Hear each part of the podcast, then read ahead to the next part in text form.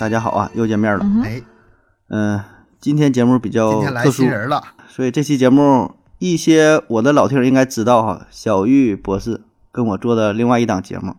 所以呢，今天呢，相当于把这两个节目呃综合在一起了。今天我新开了两档节目，一个是麦克说，还有一个呃小玉博士聊中医，所以呢，今天也是碰撞一碰撞一下啊。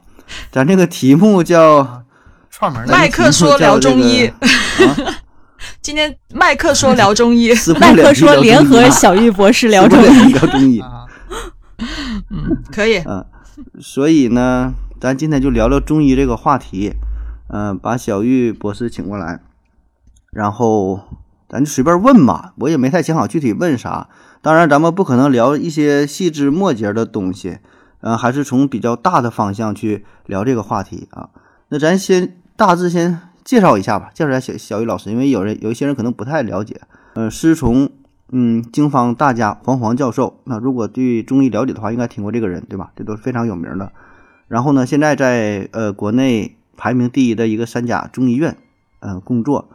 呃在中医呀、然后美容、呃营养方面、心理咨询啊等等啊这方面都有一些研究。嗯、如果您对这方面感兴趣的话，可以关注他的一档节目啊，呃，你搜索一下叫“五行盟主”吧，这是他的在西马上的呃这个名称 ID 哈，五行盟主，盟呢是萌萌哒的萌啊。如果对中医感兴趣啊，对这方面想要有更多的了解，可以搜索一下，也是帮他宣传一下，呃，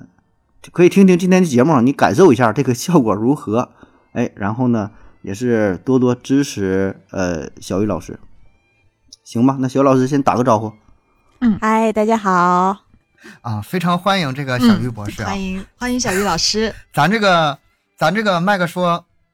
咱这个麦克说栏目呢，来嘉宾不太容易。然后呢，今天这个话题我觉得还是有点挺猛的，这个嗯割席断交的这个 容易朋友最容易翻脸的话题，咱也今天拿来弄了，聊中医了。但是我想，这个小鱼博士他这个哎呀我我跟我可以打断一下吗不太一样，嗯，嗯哼，哎，我打断，咱之前请过一个嘉宾，节目聊聊的 做的也挺好，然后节目下架了。对对就啊，咱们就下架了。特别伤心，咱们这期节目也争取聊到下架，这个是我们的一个目的啊。下架了，说明这个质量就到位了，是吗？没事儿，下架。咱们就公众号见嗯，我跟你毕竟这说啊话题比较劲中医这个话题中医这话题不是下不下架的问题，整不好啊，咱这节目都整黄了。我告诉你，咱三个人直接撕破脸了。是政府干预吗？那咱先让小鱼老师自我介绍一下吧，这个大致的工作，然后对于中医中药啊，给咱先做一个最最基本，就这呃，样。我工作已经有十多年了吧，我现在是一位临床医生，呃，然后我同时也带教就是大学的学生，嗯、包括像美国 AUMO 整合医学院的研究生，呃，还会平常也做一些动物实验或者一些细胞的实验，都会有带教学生。然后，总之我的主要工作还是做临床，当然现在就是，呃，也在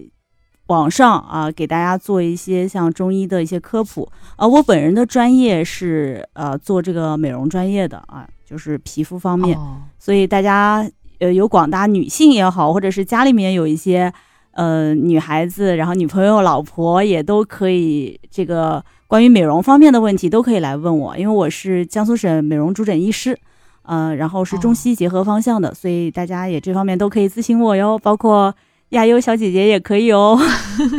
你看我眼睛已经发亮了，看到了，不过不过你已经很美了白的发光你还。想整成什么样？这这这种这种主播挺好，我们嗯最喜欢了，就是那个这是什么那个讲师嘛，对吧？平时给学生上课嗯啊，非常能讲。那这个东哥和亚优，你俩对中医中药，咱这说吧，你你俩吃过中药没？吃过亚优吃过，是是是主动想吃还是被逼无奈吃的？有有谁会主动想吃中药呢？我就想问，没人主动愿意吃药啊 死。老苦的 谁愿意主动吃药呢？男人就是这样直肠子，你们知道吗？救命！那肯定就是没办法，就是因为我主要是我父母，我爸妈的话，他会比较相信中医。有时候有些嗯身体上，比如调理身体之类的一些吧，然后他们会比较倾向于让我去呃吃一点类类类似的中药的那个、调理一下身体。嗯，对对对，是那种那种情况，就是不太愿意，但是也没办法。我是挺多年没怎么吃中药了，然后，嗯、小时候还是有印象的。小时候很苦的中药汤，然后我妈捏着鼻子给我硬往下灌。现在自自自自从这个，呃，上大学以后吧，基本上就是没怎么接触，算是算是不太了解吧。就是有这个自主能力之后，就就抗拒了是吗？就十八岁以后有那个自主能力了，你这个总总结的反正也没毛病啊，这么说也行。啊，就是以前是在监护人的被逼无奈之下吃了不少的中药是吗？属于这样。嗯对，嗯，那挺好，就就就喜欢你你这样的这个主播啊，然后就可以提出非常尖锐的问题啊，为啥不吃呢？是吧？一会儿咱可以可以聊聊这个事儿。咱真的啊，今天咱就是，呃，开诚布公的，有什么问题啊，咱就说，咱就问啊，也不用有什么掖着藏着的，呃，因为确实我也不懂啊，虽然我是个医生，我跟小玉老师做这些节目也是，我也会提提出一些非常肤浅，甚至说非常可笑、非常幼稚的这个问题。但是呢，我觉得还是挺有代表性的啊，因为你说我我做科普，然后呢也是医生都不懂啊，我想呢也有很多人也不懂，但是呢平时又没有机会去问，对吧？你要是真要挂号去医院看病，你你你问问这些问题，你好像就得被这保安给请出去了，对吧？跟这个疾病没有什么直接关系，然后搁那会儿闲扯，哎，你说你这个中药到底有没有用啊，或者啥的，这一看就不是 正经看病了。找挨打。哎，对，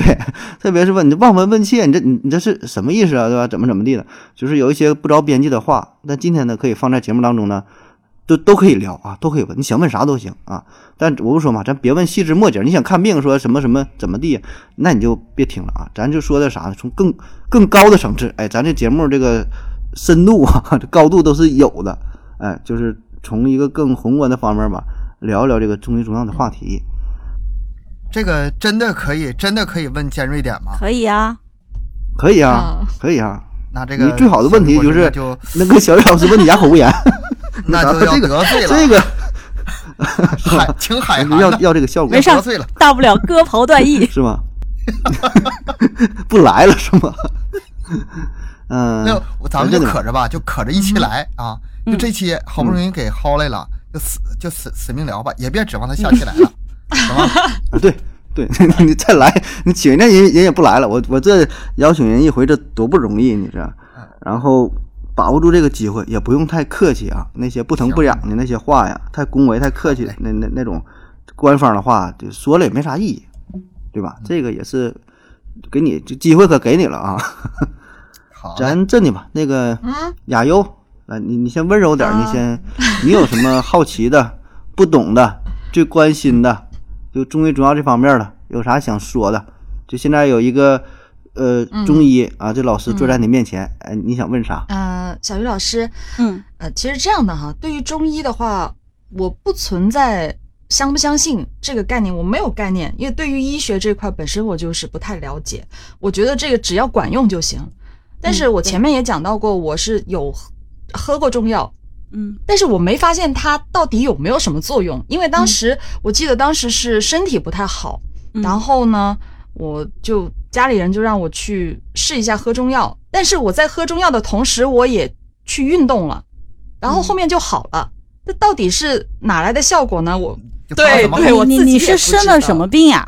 有什么不舒服我当？时是当时是口腔溃疡，而且溃疡很严重，它是呃一直就整个口腔都都很多的那种溃疡，呃呃有嗯反正有一段时间就好像爆发了一样，整个嘴巴都是肿的那种。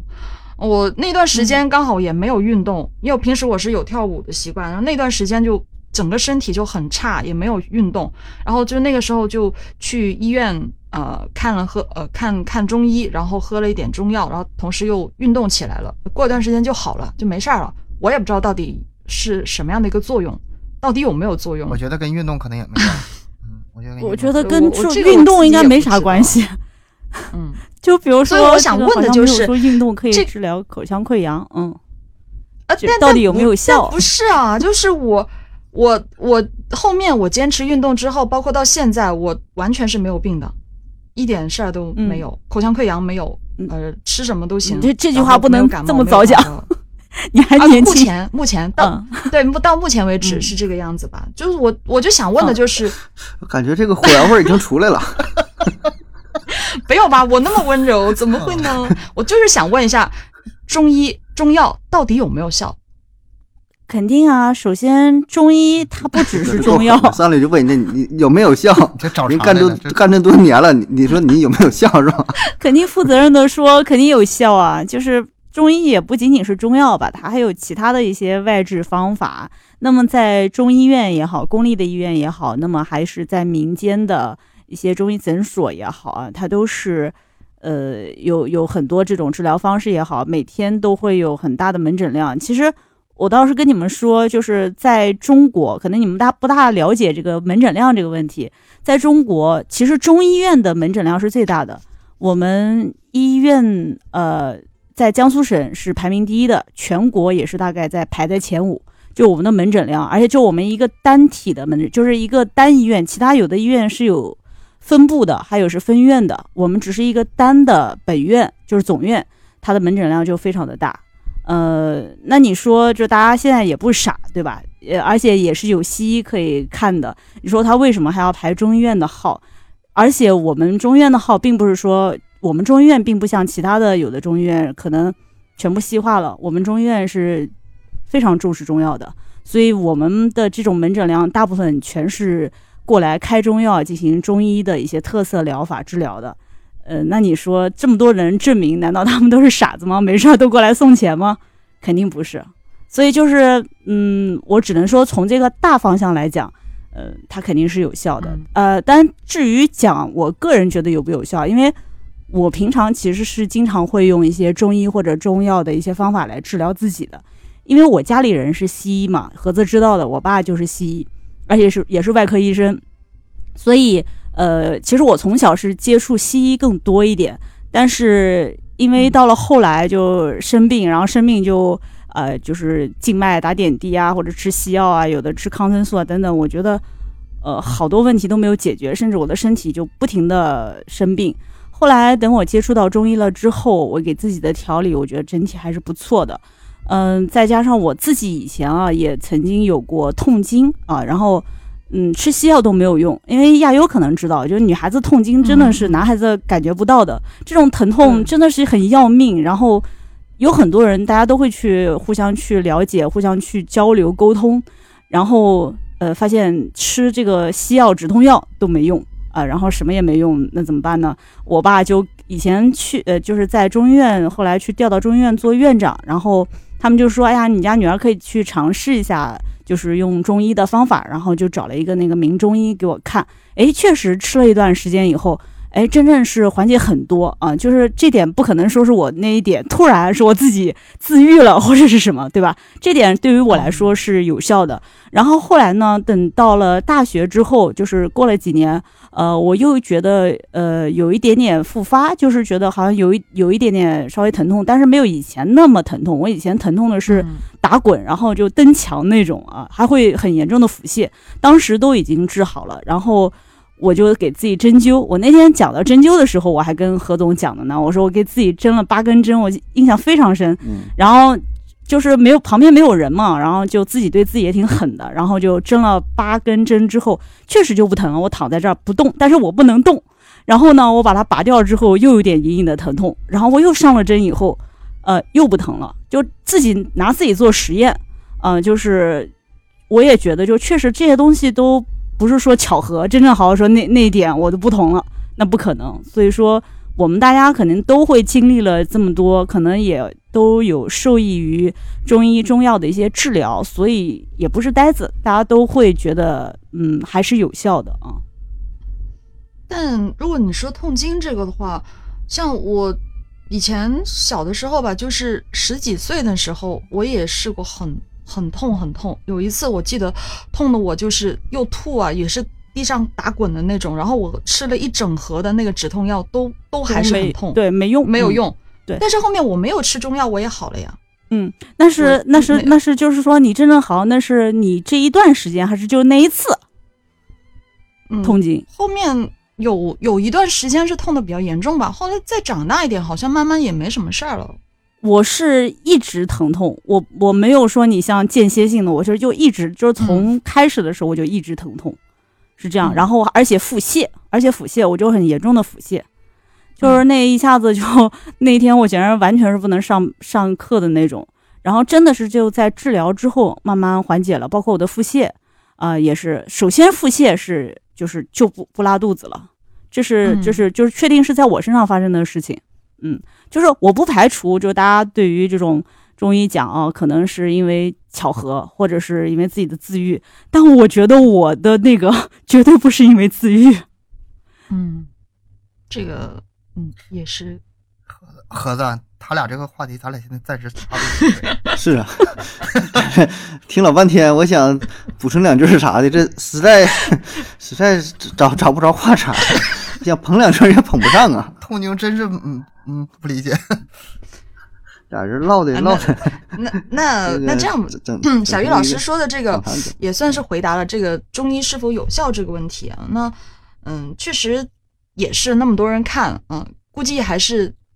这个结论我不敢说。那我想下问下一个问题，就是它这个中医跟西医的治疗方式到底有什么不一样呢？这个因为对医学这块我真的是完全不懂，嗯我是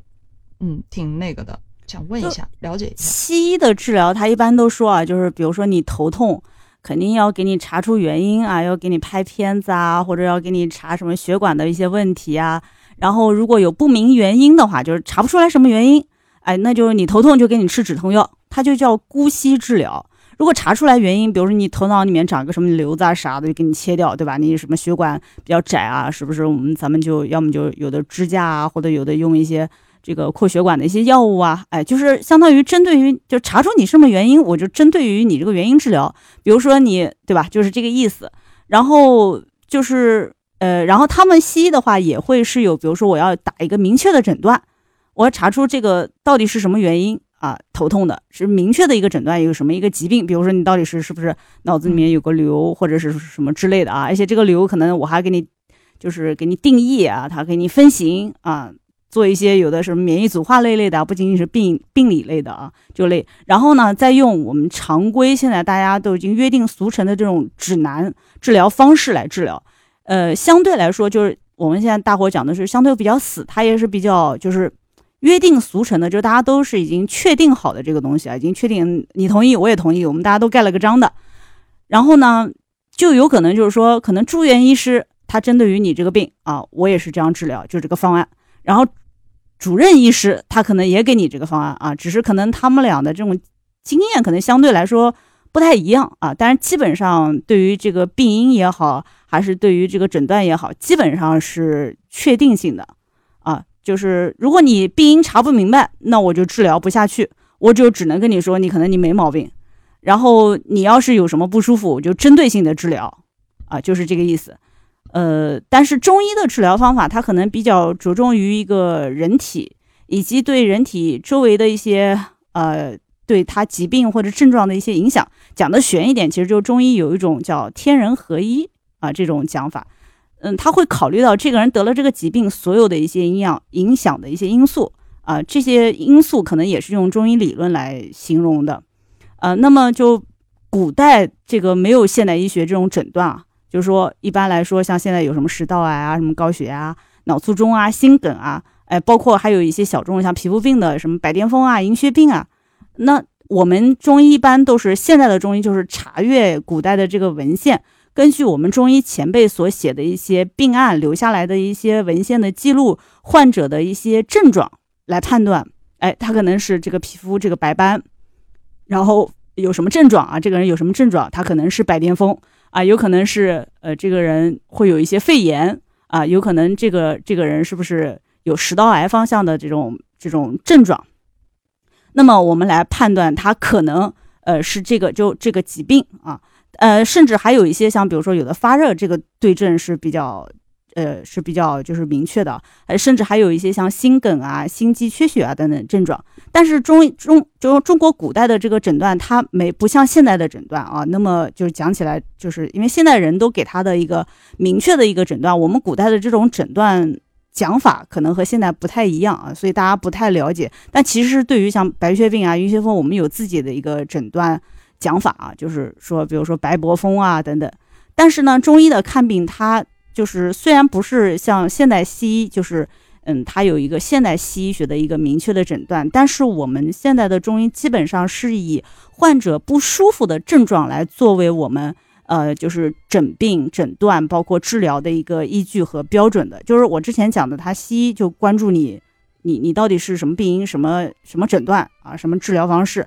然后我们中医是以患者。最不舒服的这个，也就是现在我们讲的，就盒子肯定知道，就是患者的主诉，就我到底有什么不舒服的这个症状，我们比较关心的是这个。我们先不管你是什么肺癌也好，还是什么其他的东西也好，当然现在的西医也会，就是中医也会说，让你至少你得判断一下你到底有没有器质性的疾病，就是你到底有没有什么其他的问题啊。然后，但是我们如果在排除这些其他的器质性的问题的情况下，我们关注的是你这个患者有什么不舒服啊？然后我们再进行一些望闻问切啊、四诊合参，甚至现在还有人做一些骨脉，比如说三步九后啊，还有一些呃，就是复复诊啊等等，来看你到底是就是有什么症状，你的体质是怎样的，我怎样就是通过中医的这个理论来给你减少你的痛苦。呃，你比如说你口渴啊，你有一些这个不舒服，那么我就给你调节这个口渴，让你尽量就是这种口渴的感觉给它消失。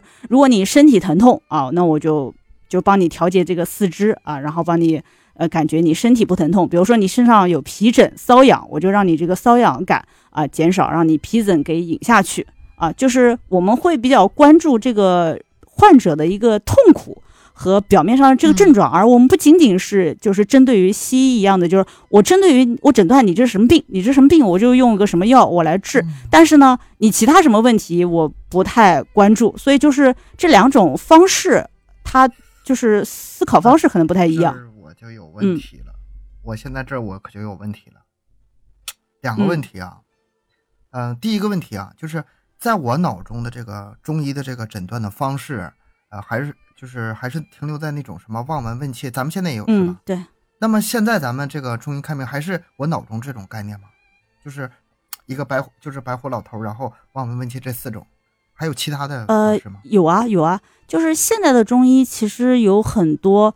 呃，你像我们公立医院的医生的话，基本上还是。呃，因为医患纠纷啊，各个方面的问题，包括现代医学的这个问题，它有一个规定，就是我们医生会去让患者把自己的一些呃情况，给他用现代医学的一些仪器啊等等全部检查一遍，然后看你到底有一个诊断是什么，然后哎，然后要结合，然后看看你排除你有一些器质性的问题。然后对你也很负责任，比如说你长了个什么瘤子，或者得了一个什么癌症啊，你可能进行一些常规治疗，你比较该切切啊，该去放化疗放化疗，这个根据你自己的情况要求。如果有的人他说，哎，我都已经晚期了，我切这个，嗯，西医说啊没什么作用啊，或者是你切了可能也没用，哎，那他说，那我可能我我就过来调整一下我现在身体的不状呃不舒服的状况，比如说啊，我现在是吃饭吃不下，或者是我有的人放化疗了以后，我局部的。这个胃口天天呕吐，然后呃胃疼或者是头痛乏力啊，就是有的人站不起来，身体水肿，就各种这些方面。他说，哎，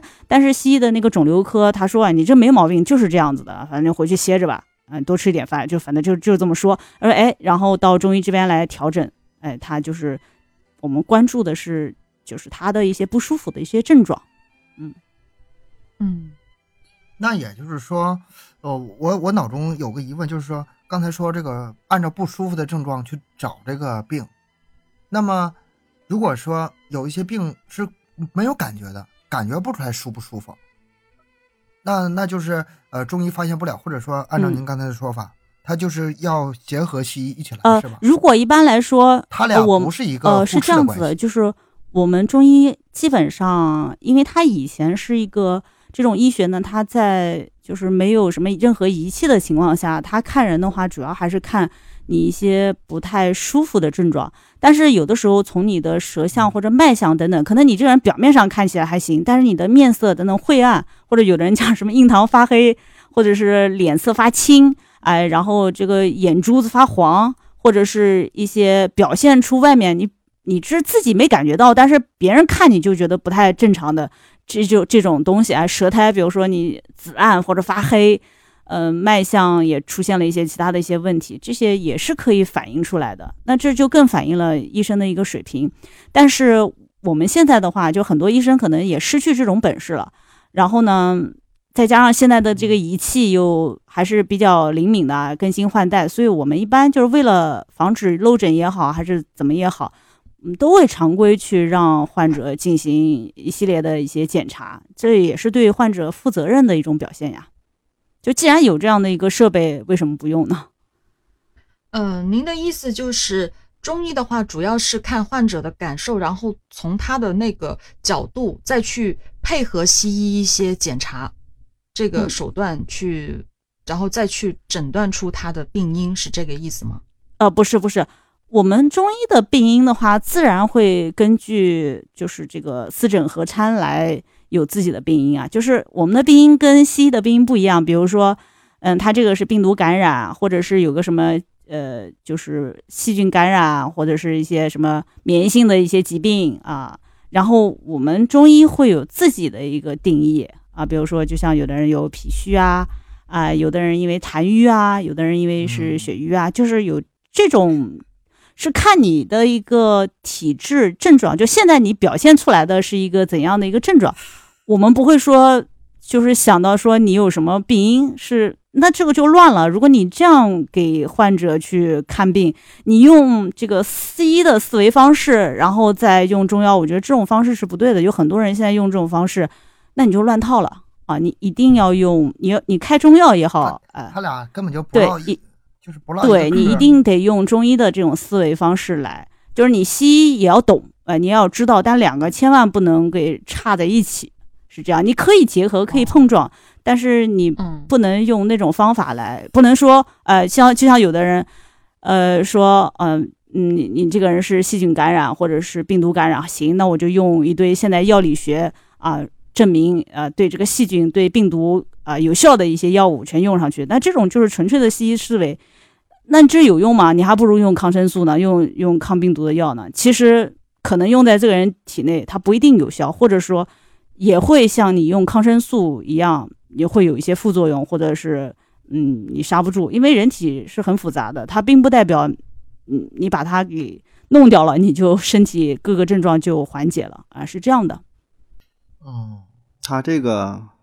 呃。我我我我说一下，我给你翻译一下啊。你也你也知道我们俩没听懂。这最核心的点在于啥呢？是两个不同的系统，两种不同的思维方式。嗯，因为你可以看到哈，你去医院挂号，你会发现这一点。我一说能明白。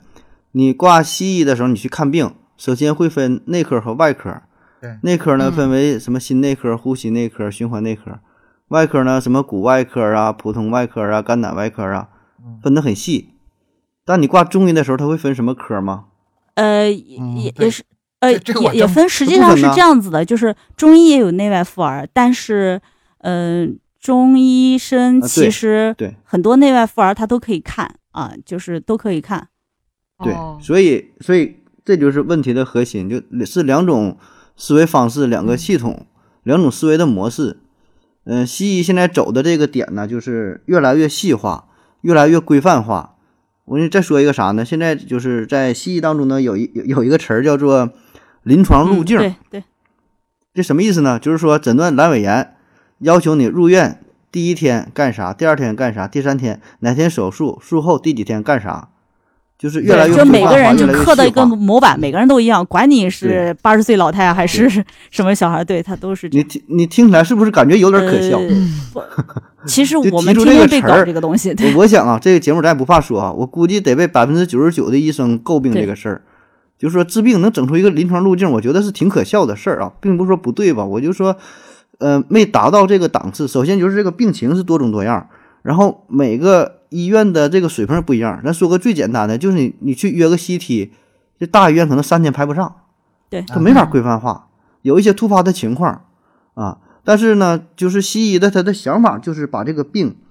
确切的查出来就是什么啊，就这个车有这个异响，看看到底是哪块有什么毛病。这个思路呢，咱说没有什么对错之分呢，就是他的这个思维方式就是想这么去找。然后中医的理念呢，就是呃，更多呢是把人呢看作一个整体，整体你这病因是什么，可能我不太知道，但是呢，最终我能给你带来一个挺好的体验啊，就客户体验挺好。嗯，啊。你别管我这个最后是怎么做的，啊那这个他可能更侧重于这一点，那这个对这最后说个从医人员嗯，这个这个要要求很高。要求确实，因为中医也很难学，真的水平参差不齐。嗯，真的。就有确实是，嗯，对呀、所以确实是有很多患者。你就像看痘痘，因为我搞痤疮啊，搞这个有很多很多患者啊、我就有好几个说，哎呀，我在什么哪个地方看哪个特别有名的主任啊，一直没看好，说，哎呀，说因为我妈在你这儿看的，一直看什么色斑或者什么，然后在你这儿看的，然后哎说亏好到你这儿来看了，说看好了。你看，所以这个就是我不是说吹嘘自己了，就是说确实可能我只能说就是可能那个医生跟你没什么缘分嘛，就是确实是不一样的。嗯，对，我也然后刚才还有刚还还有一个问题，你说那个关于什么，就类似于说西医能够提前发现一些疾病，比如说它有一些呃更先进的检测的手嗯段，对对吧？咱说体检体检这些，嗯呃，中医也是有，这我不懂，那确实有，因为之前跟小岳老师做一期节目叫治胃病，治胃病就是没得病的时候，其实就相当于咱们现在体检的概念，但以前不这么叫。啊，就是提前发现你这个疾病有一些异常的表现，但是人体有一些代偿的能力啊，还没有完全表现出来，对，但是说提前就发现了。这个也需要你这个就观察是真正细致，嗯，那那词儿怎么说来着？就是最最牛逼的医生，保证是嗯在没没得病的时候给你治好了啊。但是反而呢，这种医生他不讨好，你感觉没治啥病。这啊人们心中心目当中觉得那种，哎，我你这个病非常重了，他给治好了，哎，这医生厉害。那其实不哎，是，真正医生不让你得病。有个典故嘛？那个 对叫对呀，我就我也想说这个，我忘了那个词儿，我忘了叫啥了蔡桓公。咱这咱这个水平也就也就在这块儿。啊，对对对，对我们之前有说过这个，嗯然后，然后还有一个就是说，你说这个中医西医这个事儿，就是现在医院很多都是中西医结合，嗯、这个原因很多，你知道吧？一方面呢是，就是，呃，医学本身的原因有啊，那更多呢是来自于一些，比如说经济方面的、政治方面的啊，一些其他方面的东西、嗯，啊，并不是这个单纯的把医疗本身套进啊去就就更复杂了，把这个跳进去就更复杂。这就没法唠了，这话就没法唠了，对吧？咱说到这也就完事儿，都也都明白，对吧？这就不能细说了，对吧？咱说单纯从看病来说的话，嗯，也没有必要完全割裂开，对吧？你既然有这个手段，有人就说你这个西医行不行，呃，中医行不行的？那你有这些手段，你为啥不用呢？你看病为了啥？你不为了自己吗？你不是来抬杠的，对不是来跟人干架就为了自己的对吧舒？服你有这些手段，然后病好了，让 自己感觉更加舒服了。生病确实很难受啊，嗯，呃，那咱现在这个中医院也有那些那个嗯、呃检测的仪器嘛，就是呃，那绝对啊，我我我们是全国就是排名第一的中医院，那什么仪器都有啊。嗯，那就是那些所谓的西医的那些什么啊，那那那那这这是小 case 了，全部都有。我们对我们的设备可能比有一些市级的医院还要强很多，嗯。而且我们现在有很多，我们医院也有很多外科的，嗯，都是西医院啊过来的啊，有的可能在自己的医院觉得不大好，然后愿意到我们医院，觉得我们医院发展比较好，都有的。这个就是现在对于人才来说也是。就引进嘛，就是就没有说排斥你是西医的你就不能进来我们这儿。到其实中院体还挺包容的，我觉得就是，嗯，你好，呃，你是人才就就可以来这样。哎，我我小鱼老师，我想问一下，就是现在他呃，就好像据我所所知，现在的那些中药全部都是一包一包的，像粉末那种，就给你冲的那种，就跟以前那种这药材要包多长时间那些有区别吗？就呃，效果会不会没有那么好、啊？它是颗粒剂，嗯，颗粒剂的嗯话，就是相当于它会将它打成那种细末，然后再进行一些呃炮制啊，里面可能会加一点一些蔗糖或者添食物添加剂之类的东西。呃，哦基本上还是原汁原味，但是我觉得就是首先它比较贵，然后我觉得还是水提剂的话，可能更便宜，性价比高一点。但有的时候我们还会把它做成像丸子啊那种也方便服用，哦有的做成水丸、蜜丸，有的还做成膏剂，它有很多剂型的，还有散剂，嗯就是有很多，就关键是看你的就是感觉。我看有很多患者挺喜欢吃丸子，他觉得这样丸子吞的也挺不不太累，哎，比水剂好吃，这样子。现在的都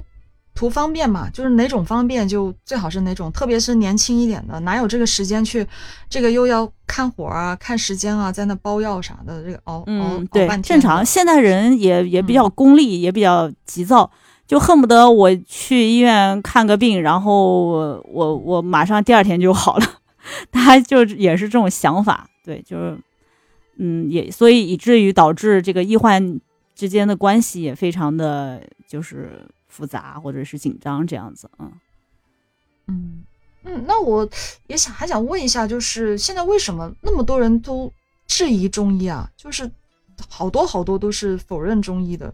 就为什么会这样子？我觉得也挺奇怪的，因为我一开始并不知道，在我和盒子做节目之前，其实我真的不知道有这么多中医黑，因为我身边其实大家都是比较相信中医的，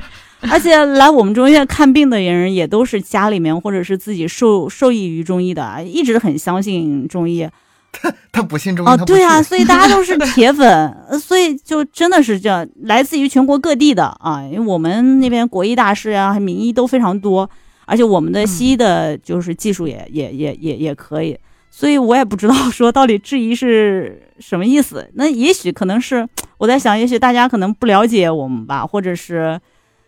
就像就是别的国家不太理解我们一样啊，就是可能我觉得医学其实也是和国家的文化，呃，可能也打上烙印的吧。你说为什么现代医学这个，对吧？它可能它的一些思维方式，嗯、比较专注啊，比较执着，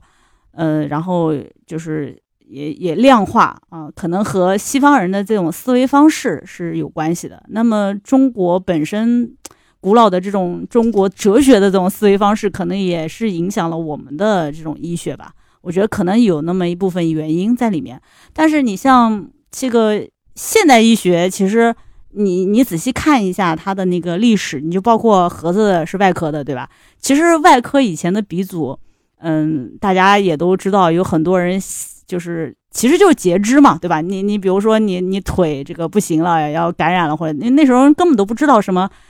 感染啊，因为无菌术啊，像输血啊，像这个就是麻醉这三大要素都还没有出来的时候啊，就是人他们对于这种办法是怎么样？就比如说你长了个瘤子，我就给你割掉；你这腿不行了，我就把你锯掉，就是相当于你你让我看的觉得不爽，我就把你去掉。但是我们中医的这种思维方式就不一样，我们可能就是哎，我可能跟可以跟你和平相处或者共生，我怎样想办法让你就是屈从于我，或者是和我一起健康的成长啊，或者是就是我能够不受到外界的这个影响啊，所以说以至于呃，西医他们也有一个进步啊，就是你看一开始锯那个腿，然后就是不麻醉，说有一个医生叫什么名字啊，特别有名，说他锯截肢啊，能截二十八秒。然后有一次截的把他那个助手的一根手指头都给截掉了，然后助手就因为感染然后死掉了。就这种事事情，大家都是 对你们可能不太了解这个事情。哎，对就是说他们的这个思维方式就是我我就敢敢做敢干，然后就我我觉得有个什么事情我就我就把他去了就再说，就所以说他一定要找到病因，他一定很执着，就是我这病因到底是什么，我我找到这个病因我就把你干掉啊，就是这种，所以以至于就是现代医学的最后长足发展的。就是这种，他一定要了解病因，一定要带你诊断出来，一定要弄个水落石出啊！就是你嗯你长了一个瘤子，我一定要带你干掉，一定要给你切掉。所以他们发展的就这块呃就比较发达。那中医就是我有一个我我有一个看法啊，嗯就是虽然我我自己本人生病的话，我现在不会去中医的，话还是咱们今今天所讲的所有西医和现代医学，咱们这个词儿是统一的啊，就西医就泛指这个现代医学了。我如果是生病的话，我一定会去西医看的。现在我嗯是、我本人是这样，但是我嗯。对中医呢，我之前也是很反，我是一个挺反中医的，嗯。但是现在吧，也是可能是年龄大了，也是这个思维也变了。我觉得嗯。首先要有一个包容的心来看。我我现在对中医我是这么理解的，呃，西医最大的特点是什么？是靠谱，嗯有数据、有影像、有结论，啊，什么所有的东西都明明白白给你放那儿，很靠谱。但是呢，人体这个东西太复杂了，就是你光凭靠谱吧，你没法把所有的事情整得一清二楚。那么、嗯那么那么明白。咱不用说那些什么癌症啊、艾滋病啊，什么那些还没有攻破的那些病，就平常头什么头疼脑热啊，然后上上火起个大包啊，你你让这个西医你也没法完全整明嗯对，对，是吧？它不光是一个病毒和一个细菌什么，这这这些就就能够解释得了的。很多西医看完之后也是，你这个不不明确，对检他就是找不到病因，然后也诊断不了啊。目前有很多病确实是这样，因为现在为什么我们在做很多国自然，就是国家也是资助这些东西，不仅是资助西医，也是资助中医的一些国自然，就搞懂它的一些信号通路。但是我们做的其实都是一个假说，为什么是都是假说？就很多人说啊，西医其实它是。都明确的，都这个什么什么通路，什么原因，其实大家不了解。因 为我们天天就是你做实验、做科研，都知道，其实我们所有的提出都是假说，大家都是在摸索。西医同样是在摸索，因为你知道人体很复杂，它有的时候你像一个药，它可能就是单体，或者只是作用于某一个靶点啊，但可能作用于某一个靶点之后，它可能在某一方面哎能治疗你这个，但是它可能治疗了你这个短暂的这个事儿以后。它可能后面的事儿他又管不了，可能后面你人体会紊乱了。你比如说，我举个例子啊，就就就昨天啊，我们动物实验室一个老师就跟我聊天的时候，就说他呃女生又是女生的问题，她说吃了一颗避孕药，你知道吧？就是达英三五，这个亚优应该会知道啊，就是吃了一颗避孕药，知道，没事儿，说知道就知道嘛。说他他 不知道是吧？好吧，我明白了。那你平时都吃什么呀？那你吃哪个牌子的？我不吃，谢谢。然后说结果呢，就是她后来就不来月经了，然后说好几个月不来啊，然后说结果呢，就是第三个月才来，后来又不来了，就是结果就整个就紊乱了，就是你说她虽然说只是说吃这个避孕药这个本身啊，它是可以避孕对吧？它是可以去达到这个目的，但是呢。它可能会牵扯出其他的问题，或者你人体后续的一些问题。你说这个到底是好还是不好呢？所以就是目前为止也没有任何的证实，所以说这个只是一个靶点。我们其实人体是牵扯到一个疾病也好，还是一个症状也好，它可能会有一个多的靶点，就很多东西。所以为什么西医现在有很多很难去解决的问题，就太复杂了。就目前，其实我觉得是这样，就是你科学再发达，目前咱们没有发现，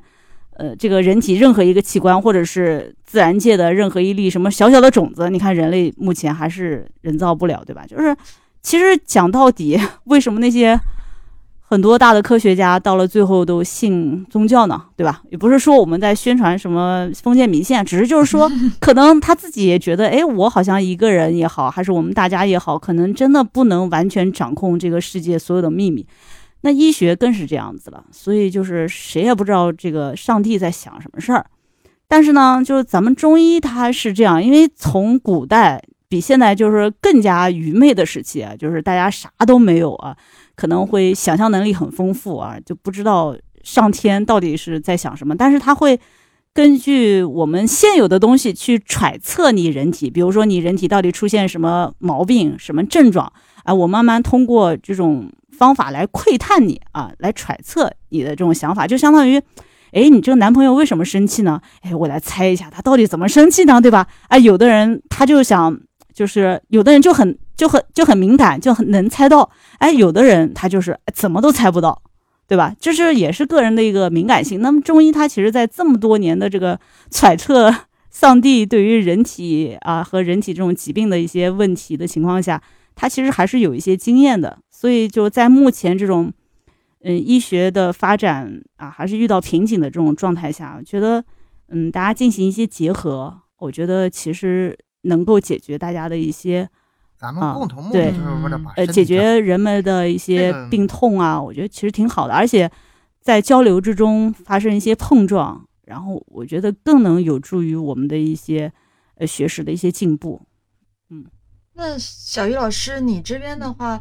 也那么长时间从事这份工作，能不能给我们分享一下你见过的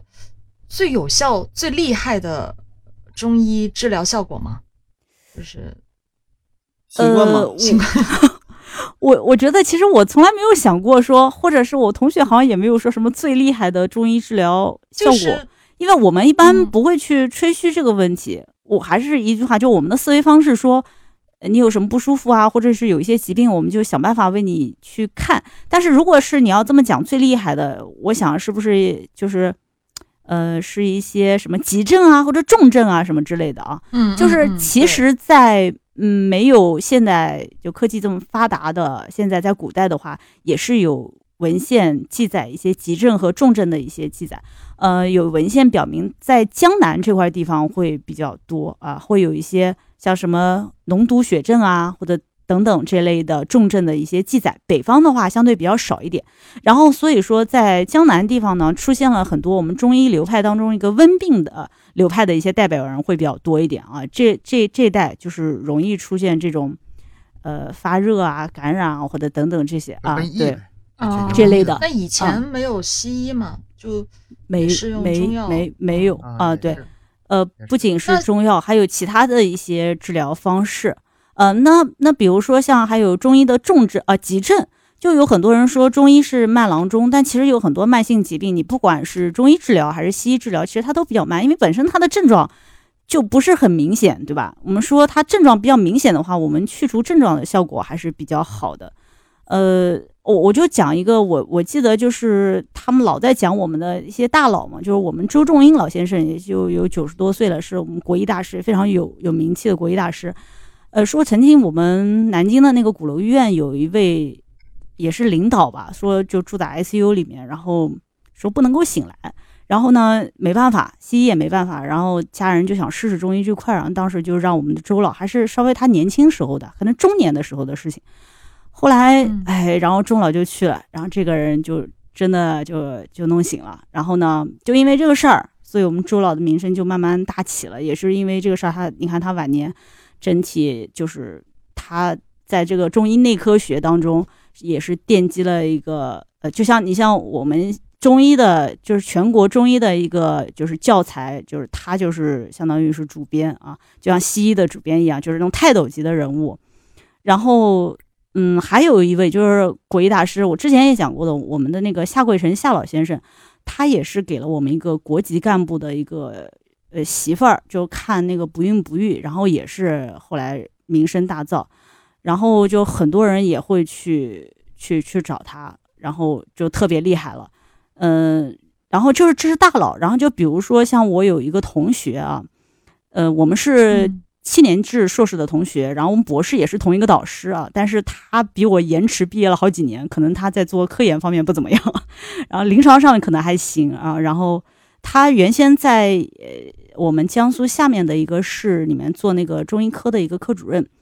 呃，然后呢说是当时治好了他们市委书记的咳嗽。啊，因为他市委书记那个咳嗽比较顽固，你想想看，市委书记很多人就是争着抢着给他治了。你说西医就是肯定是都治过了，治遍了，对吧？然后他就是给他治好了，说而且很快就是呃好像是三张方子就给他治好了。然后我同学这个名气也是大噪啊，所以你看，就我们暂时就没这个机会给给名人或者是领导看病啊，所以就我们就也就没啥名气啊。就是我我讲这么多，就是其实中医治疗急症、治疗重症，它也是有，只是可能现在看你有没有这个机会了，是这样。哦，那你刚才说是有一个没醒过来的，嗯，是怎么治呢？就是你说醒的话还可以喝药啊，没醒过来的是针灸吗？不不是针，他肯定是通过其他方法，而且没醒过来，你还可以灌药啊，很多种方法呀，哦对啊，鼻饲啊都可以的，对。这这个我真哦，学到了挺多。那这么说的话吧，很多就是我之前准就是脑中一直存在我脑中的问题吧，就完全不是那个问题了。比如说我脑中有一个问题哈，嗯说这个中医的药和西医的药，它这个西医药经过明确的什么双盲大数据什么嗯，对照实验什么的，它咱咱中医也有吗？呃或者中药？呃，现在中药也有，因为不是很多，也是我们国家也提倡中西结合，也提倡我们的中医能够走出去，所以也呃，所有的中成药，呃，其实包括一些中药，它的药理还毒理，其实全部都要很严格的测试的。这个你要查文献，全部都有，我们天天看文献都太清楚了啊！就不管你是就是也啊开始向这个一直都在弄这个事情。中医的发展也开始向这个西医这个这个方式也开始有借鉴，是吗？就是包括实验呐、数据啊对对都都在弄，一直都在弄，一直都在弄。就是你想，我们国内要是上市的一些中成药也好，还是怎么也好，还是它都要严格的进行双盲实验的啊、就是你起码一个药上市中成药，大概十到二十年的时间，所以挺难的啊、能能能上市的这个药都经过严严格的检验的。就是很多问题啊，就是按我完原来的那种想法，现在就是就跟就像刚才说那个嘛，完全不在一个频道上，就是问的问的方法都都都不一样了。但我看看，我再想想啊，再再想一个问题，咱咱中医有没有那些就是治不了的病，然后直接推荐给西医？但是这个问题其实也不成立了，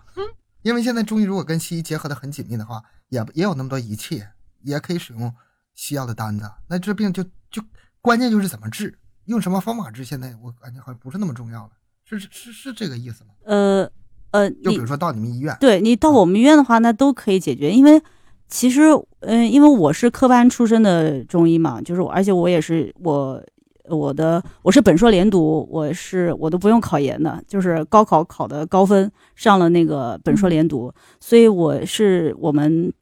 我们学校最好的专业啊，当时是中西医结合，所以我们的这个西医也是由就是呃他们那个西医院的，还不是用我们是呃就是中医院的医生来教我们的，是由西医院的西医来教我们的。所以就是我们进行了一个严格的一些解剖学的一些就是培训啊，还有一些药理啊、病理啊，这这类对，都要学的。而且我们的临哦床就是、就是实习也全部都是在西医院进行的，呃，包括呃就是外科也好，还是内科也好啊、确实就是我们都要这些东西都是必须要学的，两套思维哎都是要有。那那那这样就有个问题了，是不是所有那个中中医，我知道这学医很很难啊，就是本科肯定肯定是不行，至少得硕士以上。咱就说可以从业的这些从大学毕业出来的人，中医出来的，他基本上对西医都有了解，反过来不是，是不是这样？哎，还有可能还真是啊，嗯，中医基本上了解点西医，但是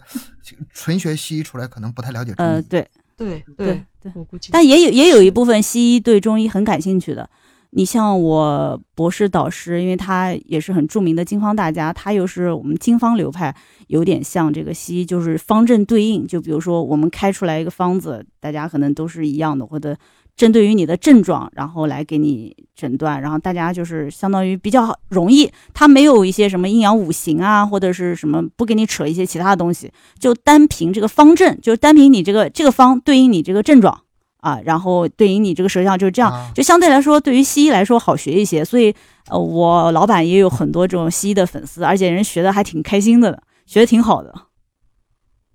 就是你哎换一种思维方式让他学习，他就会 OK。但是你让他去，呃，考什么阴阳五行啊，考什么其他，他就很难。你像还有很多那种师承的来学这个中医的，哎，你像我有一个。呃，我有一个同门啊，就是非医公博的，他也是跟你一样学计算机的，呃，然后他也是跟我老板学了这个就是方正对应，然后你说让他后来他师承了以后考那个职业医师啊，对他来说老难了。他说什么阴阳五行什么这些东西他都看不懂，就很难啊。对他就是他那个思维方式就是就是你你告诉我这个点就是对应的这个点，这个你就这个，但就是他你跟他扯玄他搞不清楚啊啊，就是这类。但是现在人家也渐渐就是，反正呃，他已经不做计算机这块了，然后他看中医也有不少很多粉丝呢，啊，但是他的那种思维方式还是没有改变，就是他还是他的理工直男的那种思维方式，就是嗯，我方正对应啊，就我不跟你扯别的啊，就是这样。那说到方子这一块，我就想问一下，就是你们这个呃中医看病的，比如说治感冒或者治某一某一个病，它是每个医生开出来的方子都不一样呢，还是有一个固定的方子的套路的呢？呃，一般来说的话，你看，就是如果从我们经方流派来讲，就是像我老板这块流流派来讲的话，一般来说，针对于你这个证啊，针对于你这个嗯证，可能老师和学生开的基本上底方是一样的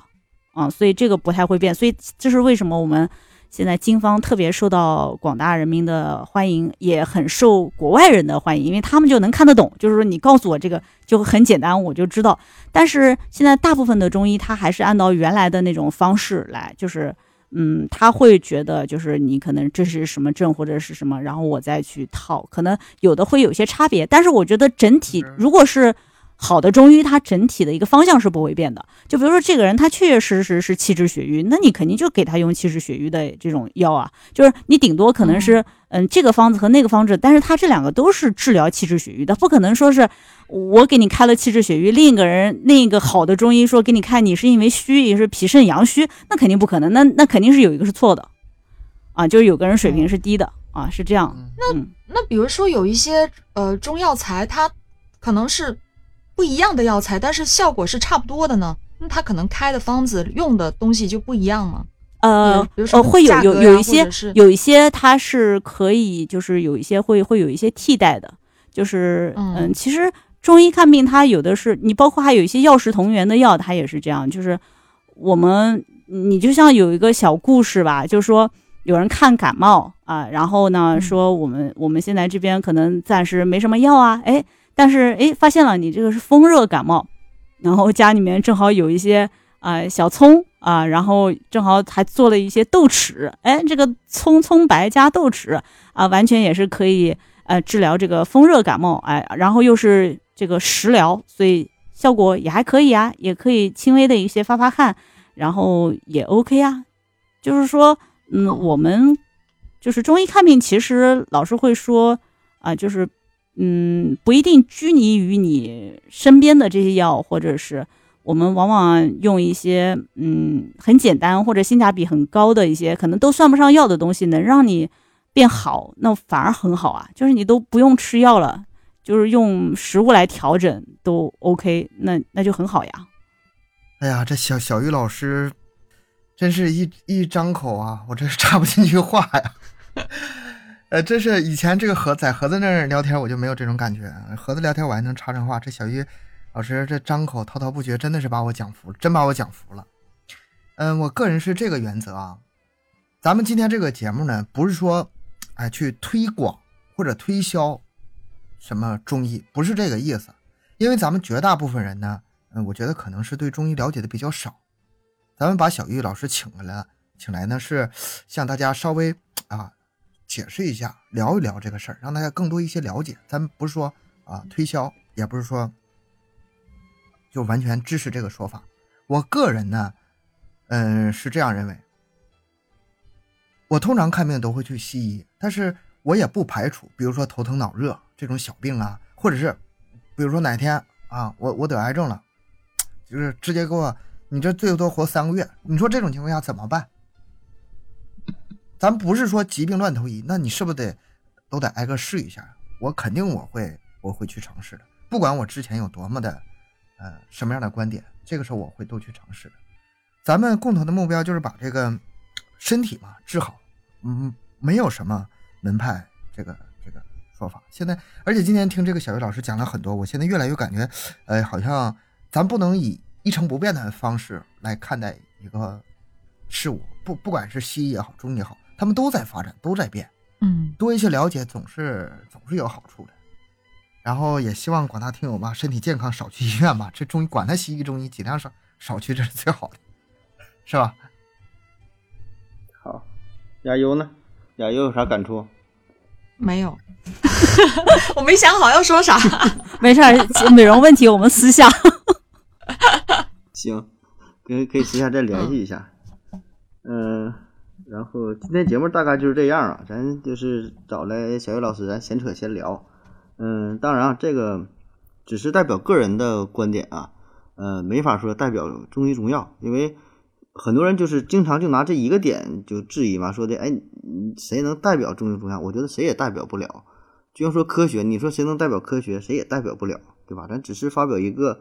个人的态度，都是非常有限的经验啊，很可能是呃经验不足啊，甚至说很可能是错误的啊。特别是看病这个事儿啊，呃，咱不提任何专业的建议与意见啊。虽然咱俩都是有这个行医资格证了，但是在网络上咱也没有任何的建议。呃，每个人都有自我的选择，不管你是信中医、信西医也好，选择什么医院都好啊，对吧？咱总之呢，去正经医院找一个正经的大夫看，对，别看那些这是正经，这是正经那。些那些乱七八糟的小医院儿，嗯，而且我倒感觉吧，人说总把中医和西医对立起来，这个对立我觉得就是网友对立起来的。你这个在医院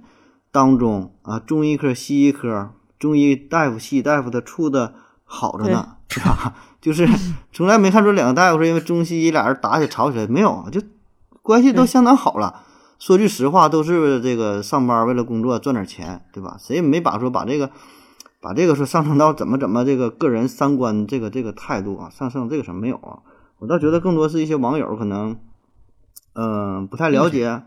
或者是说呃一些误解，不太懂，或者是有的时候可能是遇到了一些假中医，或者是明显的就是就是个大骗子吧，对吧？甚至说一些保健品呐、什么的，就是这个也是打着中医的幌子，说呢也是受到了这些影响。再有一些呢，就我之前说的，可能是确实有一些思维模式的不同啊。咱从小受到的教育呢，也是呃学什么物理呀、化学啊，对吧？总要分析什么成分啥的，可能呢有这种固有思想这种影响啊。这个无所谓啊，这个您自己自己选择啊，你完全不信也 OK，、对吧？咱这个你也听得出来，没没有任何倾向啊，不让你看和不看，这个无所谓吧，反正还是。嗯，自己做选择，预祝就是祝大伙儿这都能身体健康，我对吧？这这个是呃自己的事儿。我还是那句话吧，这个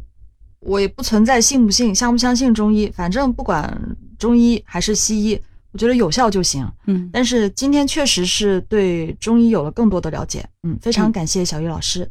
非常感谢。嗯，非常嗯感谢，非常感谢。行，嗯行吧，那那小玉老师要不要再说一两句啊？就是他再说两句你就收，对说吧，最后再总结一下。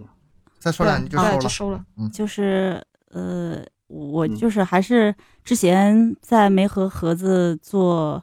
节目之前，我也不知道就是这个中医和西医对立的那么明显啊，因为我自己本来就中西医结合嘛，我觉得挺和谐的。我也经常会和西医一起交流啊，我跟我爸关系也挺好的呀。然后我看他有的时候什么失眠之类的，他也吃中药呀。我我没觉得有什么不和谐。没想到现对啊对啊残酷 然后，所以我觉得其实还是实用主义吧。我我作为一个临床医生，我其实最大的一个想法，其实我还是觉得最大的作为医生最好的就是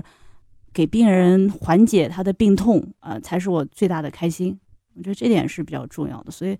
我我也不提什么中医西医，但是我做这档节目，我觉得也是希望和大家进行一些碰撞，对于我们做学术，呃，还有我们的就是知识，都是有好处的。毕竟学到老活到老嘛，我觉得就就应该很反省的去看自己啊，辩证的去看这个世界。今天节目就到这儿啊。嗯、如果你要是还没听够的话，呃，对中西医呀、对特别是中医中药方面感兴趣的话呢，可以关注呃小玉老师的自己的一档节目啊。当然了，这中间有我啊，小玉博士道中医。然后呢，他的喜马拉雅的账户名称叫呃五行盟主啊，五行一二三四五的五行，自行车的行，萌萌萌哒的萌啊，盟主。然后呢，也欢迎继续关注咱们麦克说的节目。咱麦克说呢是每周三、每周日啊晚上的二十一点，三七二十一啊，周三、周日二十一点呃更新。然后也可以可以关注咱们的微信公众号“麦克说 Plus” 啊，麦克说 Plus 这里边呢有主播的照片啊，还有一些主主播一些私生活的一些情况，咱想好慢慢的再发布吧。那好了，感谢大家伙收听，谢谢大家谢。谢大家，感谢收听拜拜拜拜。